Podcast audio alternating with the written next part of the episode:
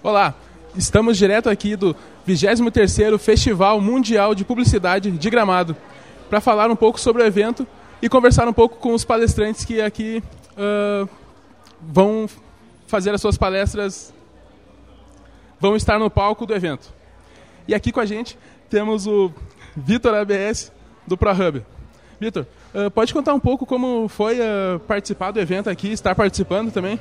Claro, claro. Primeiro eu queria agradecer a oportunidade de trazer aqui para falar. Queria parabenizar vocês pelo espaço montado dentro do evento. Eu sou o entusiasta, eu sou o cara que faço do mercado da comunicação a minha vida, a vida da minha família. É, dar voz para as pessoas é algo incrível. E, e, isso foi a oportunidade que nos trouxeram né, para falar nessa nova edição do evento, que é importantíssimo, é muito bom uh, quando a gente consegue unir e juntar o pessoal da publicidade que querendo ou não é uma galera que faz a coisa acontecer, é uma galera que envolve as marcas, criam marcas, fazem é, é, é, é, o dinheiro rodar no mercado para todas as empresas, inclusive né, para nós aqui. E a gente veio para mostrar para o pessoal que essa ferramenta que já não é mais tão nova assim, que é o podcast, videocast, mesacast, chama como tu quiser, ela é uma ferramenta ainda inovadora que facilita muito formatos de comunicação, facilita muito a vida dos infoprodutores, né? Que é que em uma hora ou 20, 30 minutos de uma conversa como essa daqui, tu tira diversos cortes de materiais para ir postando dentro das tuas agendas. Então, assim, é, é uma ferramenta também que dá voz às marcas, que comunica, que impacta é, com mensagens genuínas, que cria comunidade e foi isso que a gente veio fazer, abrindo né, o primeiro painel 10 da manhã do dia 7 desse evento aí. E então tu não enxerga o mercado do, do podcast como saturado? tu acha que então tem muita trajetória ainda pela frente, um caminho longo ainda? Cara, essa tua pergunta é uma baita pergunta, tá? Porque assim, se eu fosse pensar em questão de saturação, eu acho que o podcast que eu denomino o podcast 1.0, eu acho que ele pode estar saturado. Os grandes players já tomaram é, a sua posição, já têm o market share do mercado e são muito, mas muito grandes. Vamos lá, Flow, Podpah, Inteligência Limitada, Vênus. Esses podcasts são podcasts de entretenimento, podcasts de assuntos gerais com pessoas de todas as áreas. É, isso hoje, se tu construir algo nesse formato e tu ter uma expectativa de sucesso com ele, entendendo o sucesso, o número de views e patrocinadores e tudo mais. Como produto, eu acho que isso a gente pode estar tá chegando no máximo, assim, ou pelo menos no momento de platô, né? Uhum. Não cresce, daqui a pouco começa a queda. Mas dentro do podcast 2.0, que é muito do que a gente falou hoje na palestra, cara, eu acho que isso é, continua se perpetuando e é uma baita oportunidade ainda para todo mundo. Porque, por exemplo, vou te dizer. Uh, sou um dentista e eu faço um programa somente para dentistas. Nicho do nicho do nicho do nicho. Entendeu? Eu não preciso ter um milhão de views para que esse negócio seja legal. Eu posso ter 300 dentistas que estejam acompanhando meu conteúdo, que eu criei uma comunidade entendeu? Uhum. Eu virei autoridade, eu dou voz a outras autoridades e eu crio uma comunidade que me segue fielmente como sendo alguém referência dentro da área da odontologia. Aí para uma marca que produz materiais para consultórios de odontologia, colocar ali e investir um valor, a chance daquilo é, converter numa venda dentro da comunidade de 300 pessoas é gigantesca. Muito diferente, por exemplo, se esse mesmo cara for no jornal do almoço de uma emissora qualquer, pagar 100 vezes mais de investimento, ele vai pulverizar num monte de gente que às vezes está só ligado à televisão na sala ou e ninguém está vendo nada, entendeu? Então vai sempre de priorizar o nicho ali, dar uma atenção para o seu nicho, Cara, saber para quem está falando. Para mim, mercado de podcasts hoje é mercado de nicho, quanto mais nichado, melhor. Esse podcast 2.0 tem muitos e muitos anos de vida porque ele serve como uma ferramenta acessória para N, uh, N objetivos. Né? Uhum. E para falar agora um pouco do, do ProHub também. Como que tu teve a ideia de começar esse teu, esse teu negócio? Cara, meio da pandemia, no meio da pandemia a gente já tinha falido uma das empresas minhas que a gente tinha um complexo lá na zona sul, lá na Sertório em Porto Alegre. Tinha falido uma das minhas empresas, a que ainda está viva, eu estava tocando, já tinha perdido uns 400, 14 colaboradores e a casa começou a ficar vazia. Assim, uhum. né? Começou a ficar vazia, o dinheiro já não existia mais, desespero de pandemia. E eu comecei a olhar para o mercado e as salas e uns parceiros que ainda tinham ficado com uma das empresas, que era uma produtora de eventos na parte de trás. Eu pensei, cara, a gente precisa construir alguma coisa e agora? que tu pode pegar a pandemia como uma tristeza ou pegar ela como uma oportunidade, né?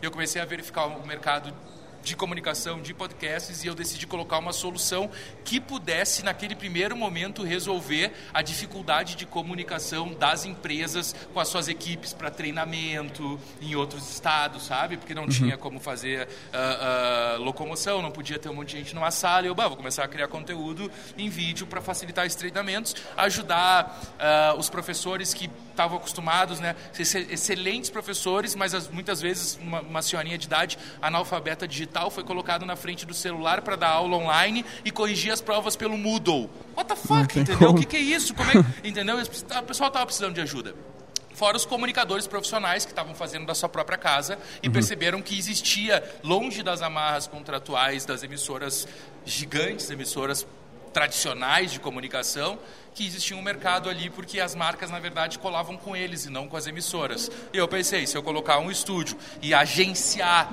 o processo de crescimento desses produtos, esses caras podem ter um lugar para vir.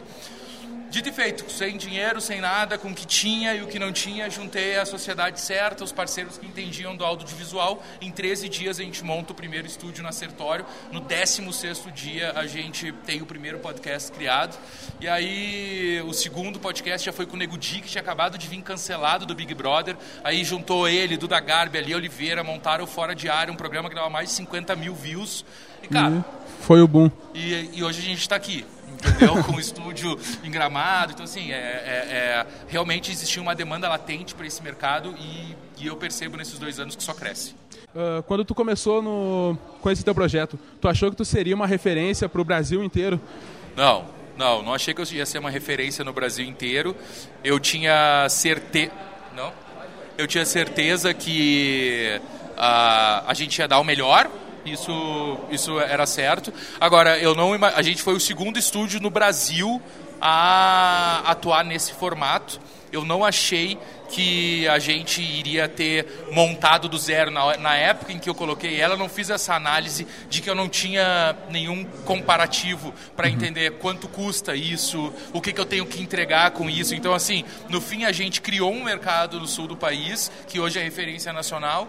A gente uh, precificou esse mercado, a gente criou treinamentos para pessoas que atuam nesse mercado, que são o pessoal da equipe, o pessoal dos bastidores, o pessoal que faz os cortes, o pessoal que faz as edições, como se entende isso e como se faz com que esse produto seja o maior possível. Então, assim, eu penso que o seguinte, daqui a poucos anos vão ter cursos que tu vai ir no, sei lá, num Senac da vida e tu vai fazer um curso técnico de operação de podcast, entendeu? Vai acontecer. E a gente faz parte dessa história. Isso isso é algo muito legal. É, foi pioneiro de muitas coisas, inúmeras formas de trabalhar, foi pioneiro ali também, né? E como que foi para ti se, uh, começar um negócio do zero, um, que aqui no Brasil não tinha muito, muita referência, e ano passado ganhar o prêmio como uh, Jovem Empreendedor de 2022? É, tu pesquisou, vocês pesquisaram. Cara, é, assim, ganhar um prêmio é sempre algo de, de, de uh, uh, muita relevância, assim, né? O que que acontece? Quando tu ganha um prêmio, e jovem, né? É. Já tem uns cabelinhos brancos, apesar de ser da ProHub, mas esses cabelinhos brancos. É, o que que acontece, né, cara? Quando tu recebe aquele prêmio, um reconhecimento de que tu construiu, que tu deu sangue para fazer, de que tu teve uma ideia, realizou e concretizou, tem outro sabor, né? Nem, não, não sei nem se é o prêmio, mas é tu pensar, cara, a ProHub é minha filhinha dos olhos de ouro, entendeu? Então esse reconhecimento é para ela, a gente é um time, né? Esse time faz parte disso, a galera que está por trás faz a coisa acontecer e foi, foi um reconhecimento, assim, é, sensacional. E, Vitor, uh, eu quero agradecer por ter tirado um tempo ali né, nessa correria que está hoje o festival aqui. E teria um último recado para deixar para os estudantes de jornalismo lá da Universidade Fevale. Um último recado, uma dica de quem já está no mercado já faz um tempo já, para nós que estamos recém no começo dessa nossa Cara, trajetória? Bu busquem novas ferramentas. Isso que vocês estão fazendo aqui é a ferramenta do futuro da comunicação. Busquem é, é, comunicar de forma genuína, verdadeira.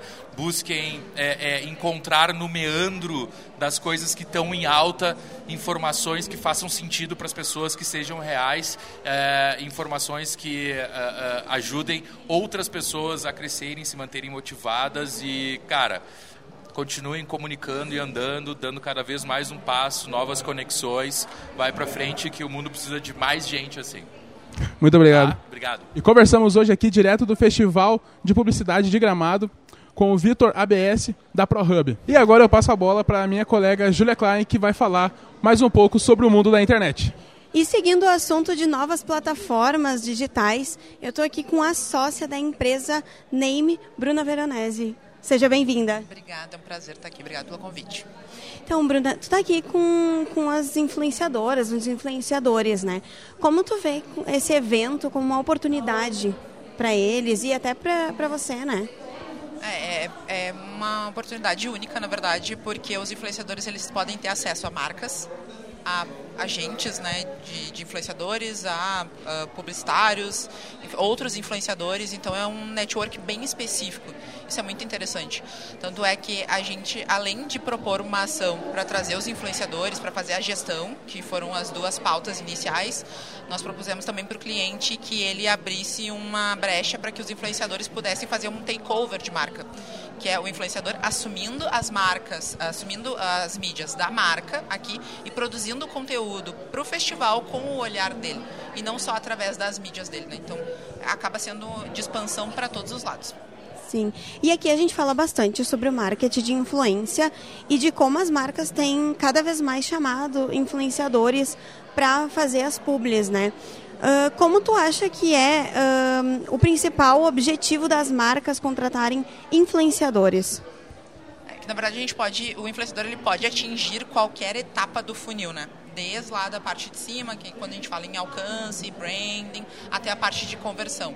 Então, eu acho que mais é, importante do que esperar o resultado final é saber o que que tu espera que aquele influenciador faça antes de contratar o influenciador, né? Então, as marcas elas precisam ter um olhar interno antes de buscar uh, essas essa mídia através do influenciador. Isso é o mais importante. Uhum. E como funciona com, com a galera que tu faz mentoria, né? Que vocês agenciam? É, vocês passam algumas, uh, tipo uns workshops, assim, de como fazer uma publi diferente. A gente vai ter amanhã, né, o, o painel sobre... Só vi que era publi no final. Né? Tem alguma mentoria assim de como fazer, como eles podem uh, chamar mais gente sem que a pessoa já passa direto assim no, ali no feed? Então, na verdade, nós não agenciamos nenhum influenciador hoje. A gente tem um banco de talentos que a gente chama, que é uma forma mais rápida de, de conectar com o influenciador. Mas a gente não agencia ninguém. A gente tem sim algumas, alguns conteúdos até no feed da agência que a gente orienta os influenciadores para que eles aproveitem melhor esse trabalho, porque é um trabalho, né? Então a gente não tem, não, não existe hoje um formato engessado, mas tem um formato mais adequado para a gente poder entregar no final para a marca e para as agências de publicidade e para o próprio influenciador um resultado bacana. Então a gente orienta de alguma forma. E a gente tem workshops bem pontuais, né? Mas não é uma coisa que a gente tenha recorrente. E como tu vê o futuro dessa parceria entre marcas, influenciadores e até as mídias tradicionais em geral? Eu acho que todo mundo meio que cooperando, né? Não tem uma coisa só. Ah, no, no início eu vi que houve uma exclusão até do, da mídia tradicional, né? Logo que chegou o digital, tomou uma proporção muito grande e aí a mídia tradicional foi um pouco excluída. E agora as coisas elas meio que encaixaram. Então é, é, eu vejo o trabalho muito mais em formato de parceria mesmo do que excluindo um ou outro. E vejo também o influenciador ele participando muito mais ativamente até de uma produção de conteúdo com as marcas, não só através das mídias dele, mas também ele ah, como sendo uma pessoa que vai orientar as marcas a produzir um melhor conteúdo para que eles apareçam melhor, né? Mas não necessariamente através da imagem dele. Sim. E se tu pudesse dar uma dica para quem está começando no marketing digital, seja como empresa ou influenciador, qual seria essa dica? Estudem, gente. Não adianta é, buscar dicas porque as dicas elas vão ser muito genéricas, né?